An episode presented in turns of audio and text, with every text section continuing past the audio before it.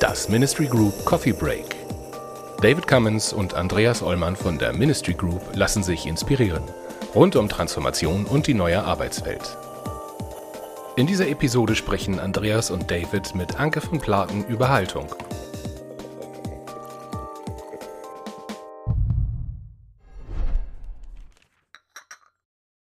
Hallo Anke. Hi David. Hey Anke, moin. Moin, Freue Andi. freu mich sehr, dass wir heute gemeinsam Kaffee trinken. Ich mich auch. Tolle Gelegenheit, euch wiederzusehen. Anke, wir haben gesagt, wir wollen uns heute nochmal zusammen docken, um über ein Thema zu reden, über das du auch schon bei der, bei der New York Future Konferenz gesprochen Mhm. hast und was aus unserer Sicht ganz, ganz viel mit neuem Arbeiten und mit Transformation und so zu tun hat. Im Prinzip so ein Metathema. Haltung. Das wollten wir nochmal so ein bisschen gemeinsam besprechen heute. Haltung gibt uns einfach Halt.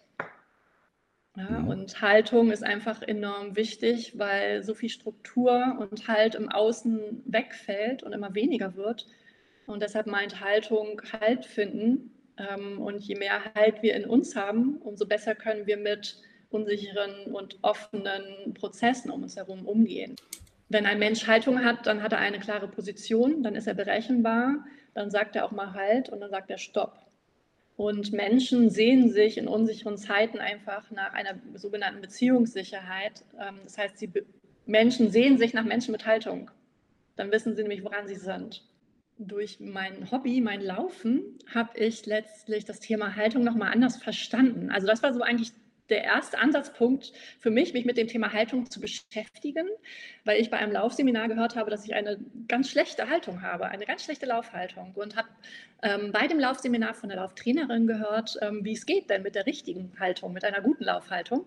Ähm, nämlich drei Punkte. A, ich sollte aufrecht laufen, ähm, also wirklich nicht so eingesunken, sondern aufrichtig, aufrecht, groß machen, genau.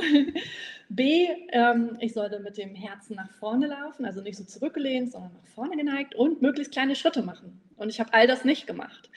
Und dann habe ich mich irgendwie weiter damit beschäftigt, in, dem, in der Phase, das war so Oktober äh, 2018, neues Buch wäre auch mal wieder cool.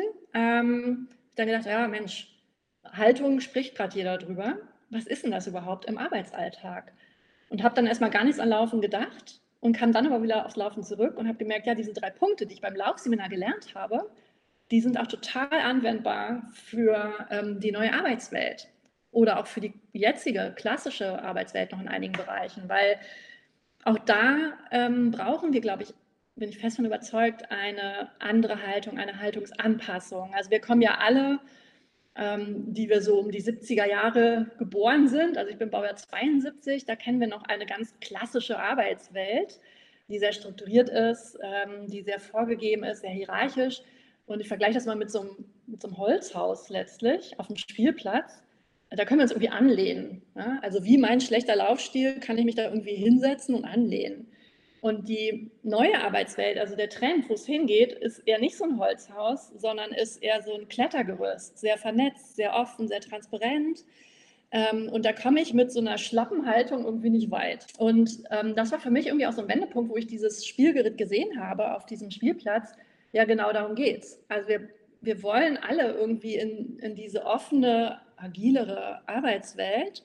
Es ist für uns leichter, in dieser Arbeitswelt zurechtzukommen, wenn wir eine andere Haltung haben. Also wenn wir auch aufrecht sind und wenn wir mit dem Herzen nach vorne gehen und wenn wir kleinste Schritte machen. Das hört sich jetzt noch sehr theoretisch an. Was meine ich damit? Aufrichtigkeit, aufrecht sein im Arbeitsleben heißt für mich, dass wir aufrichtig zu uns selbst sind und dass wir sehr selbstverantwortlich agieren. Kann ich mich in so einer Arbeitsumgebung nicht mehr zurücklehnen und Dinge aussitzen und abwarten, bis eine Aufgabe kommt, sondern es braucht eine Selbstverantwortung, eine andere Aufrichtigkeit, eine andere Spannung in mir, ähm, dass ich halt äh, ja, mich darum kümmere, was sind eigentlich meine Aufgaben, was sind meine Ziele, was ist mein Verantwortungsbereich. Wenn ich das nicht weiß, dann warte ich nicht, bis irgendwer mir das sagt, sondern ja, ich, ich frage nach, ich mache einen Vorschlag etc.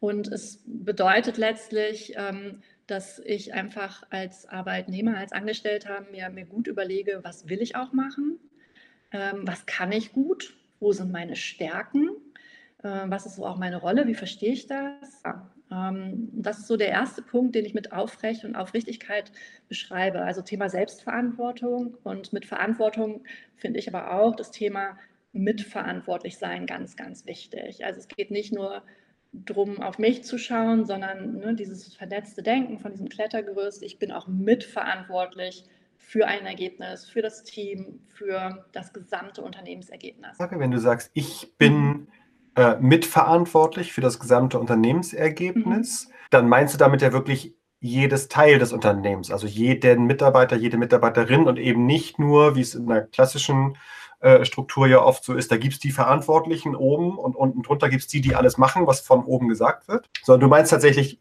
jedes Teil, jedes Mitglied des Unternehmens oder der Organisation ist verantwortlich für das Gesamte, oder?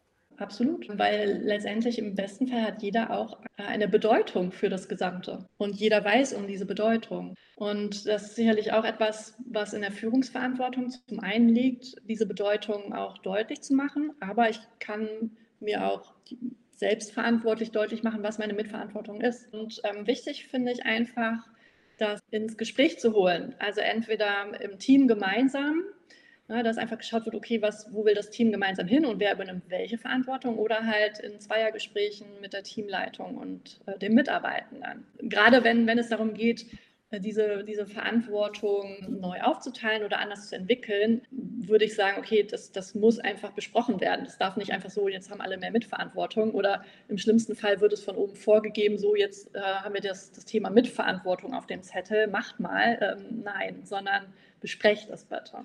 Also ich finde es auch wichtig zu besprechen in den individuellen Kontexten, in den Organisationen, was, was bedeutet es denn für uns und was bedeutet es für die Organisation, was verstehen wir darunter, vielleicht auch als Geschäftsführung und überlegt bitte in den einzelnen Teams, in den einzelnen Bereichen, was bedeutet das für euch, anstatt es einfach auf einen Zettel zu schreiben und irgendwo hinzuhängen. Dein, dein Buch, was du geschrieben hast, heißt ja mhm. Lieben, Laufen, Leben. Du hast gerade gesagt, als zweite Regel, die dir dein Lauftrainer mitgegeben hat, das Herz nach vorne zu mhm. nehmen, sozusagen, mit dem Herz nach vorne zu laufen. Ist das das Gleiche, was in dem Buchtitel mit Lieben gemeint ist? Ähm, ja, und gleichzeitig noch etwas anderes. Lieben meine ich einmal ähm, ja, das Leben tatsächlich zu lieben und anzunehmen, wie es ist. Also dahinter steckt für mich das Konzept der Achtsamkeit. Zum Leben gehören einfach gute Dinge und gehören schlechte Dinge. Und das Leben zu lieben heißt, mit, mit allem damit umzugeben. Also äh, ich spreche im Buch auch vom Amor Fati, dem Liebe zu, der Liebe zum Schicksal, kommt von Nietzsche, hört sich irgendwie komplizierter an, als es ist. Ähm, letztendlich meint es ja auch die Herausforderung zu lieben. Und ähm, mit dem Herzen voran und das Thema Lieben meine ich aber auch, sich herzlicher und vor allen Dingen menschlicher zu zeigen. Äh, damit ähm, meine ich auch die, die eigene Maske, die wir vielleicht teilweise auch ähm, als, als Rolle in einer Organisation annehmen und vorhalten, ja, wo wir maskiert sind und wo wir immer nur sagen, ja, alles gut, alles gut, alles super, mir geht's toll, ähm, dass wir die bewusst mal abnehmen und auch wirklich unsere Emotionen und Bedürfnisse zeigen und uns damit auch menschlich zeigen. Und dieser Appell ähm, gilt auch viel mehr noch ähm, für, für Menschen, die Führungsverantwortung haben, ja, sich auch dort verletzlich mal zu zeigen und zu sagen, bei einer Transformation beispielsweise, ja, ich habe nicht alle Antworten. Ich weiß auch nicht, wo wir in zwei Jahren wirklich stehen, aber ich weiß, was die Kernfrage für uns ist. Und lasst uns bitte gemeinsam Antworten suchen, anstatt mit einer Maske zu sagen, ja, nee, ich habe den Plan, aber ich habe sie nicht. Ja? Und äh, bin, bin dann unsicher. Ähm, das meine ich damit. Also wirklich auch irgendwie offen und ehrlich zu sein und ja, einfach mal ein bisschen mehr menschlich zu sein tatsächlich. Der, der, der, der dritte Tipp war, äh, in kleinen Schritten vorzugehen oder mhm. kleine Schritte zu machen beim Laufen. Und das hast du dann ja auch übertragen auf die kleinen Schritte, die kleinen Iterationen, mit denen man dann die, den, auf den, sich auf den Transformationsweg begibt in, in einer. Organisation. Mhm. Also quasi das, was du gerade in den ersten beiden Punkten gefordert hast, dass man das dann Stück für Stück umsetzt und nicht meint, ich mache jetzt einen Riesenschritt und dann bin ich quasi am Ziel, sondern dass ich mich auf den Weg begebe und äh, in kleinen Schritten das entsprechend umsetze. Habe ich das richtig verstanden? Das hast du richtig verstanden, genau. Also ich ähm, durch, durch das, was ich selber A, erlebt habe und B, ähm, das, was ich in, in der Zusammenarbeit mit, mit meinen Teilnehmern und Kunden erlebe, äh, ist halt sehr offensichtlich, dass es weniger darum geht, ich sage jetzt mal so Strategietagungen und große Workshops einmalig gut zu gestalten und da einen großen Wurf hinzulegen, sondern es kommt wirklich auf die kleinsten Schritte im Tagesgeschäft an, die kleinsten Dialoge, Beziehungsgestaltung letztendlich. Ja? Und ähm, da meine ich halt kleinste Schritte mit, okay, wirklich sich mit dem Herzen voran, also sich menschlich zu zeigen und Mitverantwortung zu übernehmen, Selbstverantwortung zu übernehmen in Beziehungen. Also es kann bedeuten, wenn ich jemanden begrüße, dass ich das nicht so im Vorbeigehen mache, sondern mir wirklich ein, zwei Sekunden länger Zeit nehme, dass ich wirklich einmal zuhöre, anstatt sofort meine eigene Meinung ins Gespräch zu geben.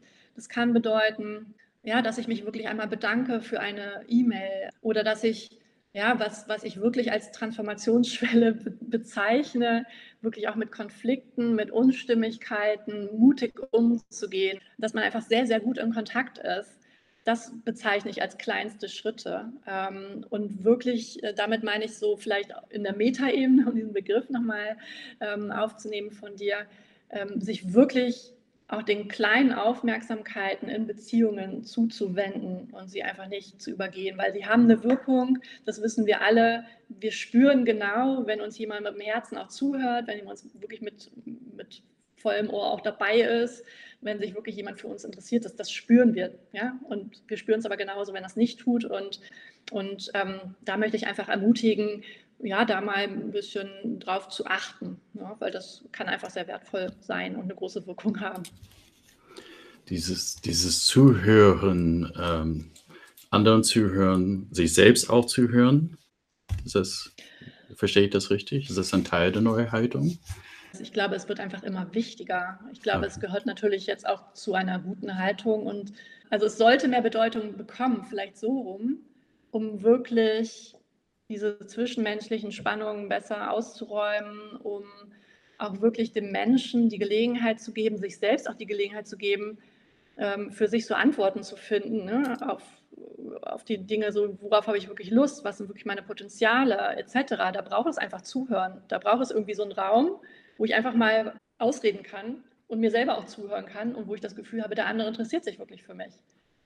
Also wir merken das ja, wie die Qualität eines Zuhörens ist und dementsprechend öffnen wir uns und wachsen vielleicht auch. Ja, und das zeigt uns ja auch eine, eine gewisse Form der Wertschätzung, wenn wir einen großen Raum haben zum Zuhören, dass wir wirklich ernst genommen würden, etc. Du hattest auch bei der New World Future einmal gesagt, wir brauchen andere Haltung, je nachdem, wo wir sind.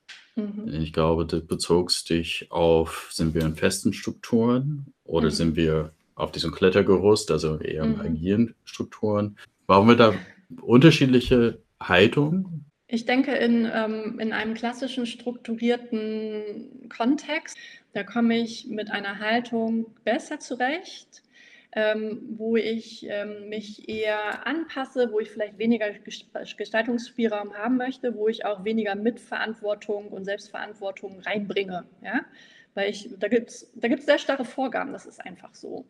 Ähm, von daher brauche ich da eine andere Haltung als in einem anderes extrem Start-up-Unternehmen, wo ich sehr viel Gestaltungsspielraum habe und vielleicht nur einen groben Fixstern als Ziel. Ja, also da brauche ich irgendwie schon mehr Aufrichtigkeit und mehr, jawohl, ich packe jetzt mit an, etc. Aber es braucht andere, Quali andere Stärken, andere Ausprägungen, ja, würde ich schon sagen.